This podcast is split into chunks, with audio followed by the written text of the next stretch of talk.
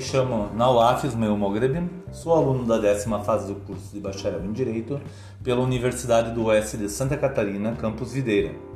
Esse podcast foi uma proposta feita pela professora Marilu Polens, responsável pela disciplina Formas Alternativas de Solução de Conflitos. Vou adentrar sobre o tema em questão, Justiça Restaurativa.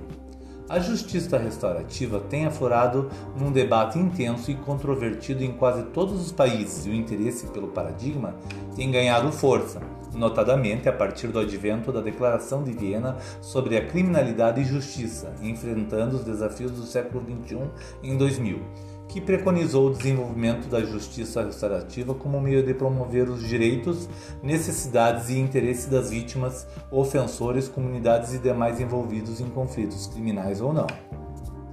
Para se compreender o que é a justiça restaurativa, é preciso partir da premissa de que se está falando de um novo olhar sobre o crime, rompendo com as velhas opiniões formadas. A justiça restaurativa tem sido, assim, definida como uma forma alternativa e diferente do sistema tradicional de justiça criminal, abordando a questão criminal a partir da perspectiva de que o crime é uma violação nas relações entre as pessoas e que, por causar um mal à vítima, à comunidade e ao próprio autor do delito, todos esses protagonistas devem se envolver num processo de restauração de um trauma individual e social.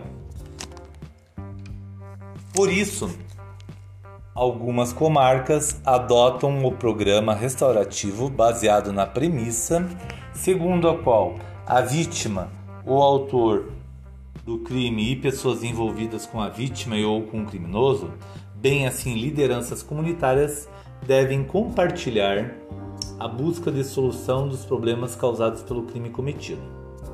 O modelo restaurativo baseia-se em valores, procedimentos e resultados definidos, mas pressupõe a concordância de ambas as partes, réu e vítima, Concordância essa que pode ser revogada unilateralmente, sendo que os acordos devem ser razoáveis e as obrigações propostas nesses acordos devem atender ao princípio da proporcionalidade e a aceitação do programa não deve, em nenhuma hipótese, ser usada como indício ou prova no processo penal, seja o original, seja em um outro.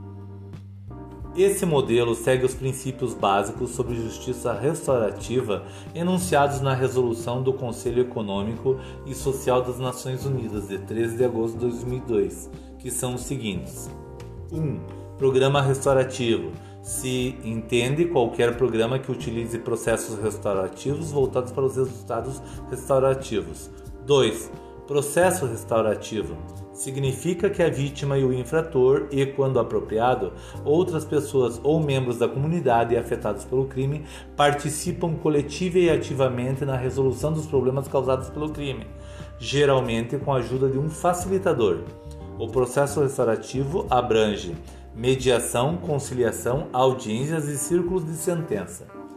3. Resultado restaurativo significa um acordo alcançado devido a um processo restaurativo, incluindo responsabilidades e programas tais como reparação, restituição, prestação de serviços comunitários, objetivando suprir as necessidades individuais e coletivas das partes e logrando a reintegração da vítima e do infrator. Importante frisar que, segundo essa resolução, o processo restaurativo só tem lugar quando o acusado houver assumido a autoria e ela estiver comprovada, sendo vital o livre consentimento tanto da vítima como do infrator, que podem desistir do procedimento a qualquer momento e só vale o acordo restaurativo se consensualmente assentado e que as obrigações assumidas sejam razoáveis e proporcionais.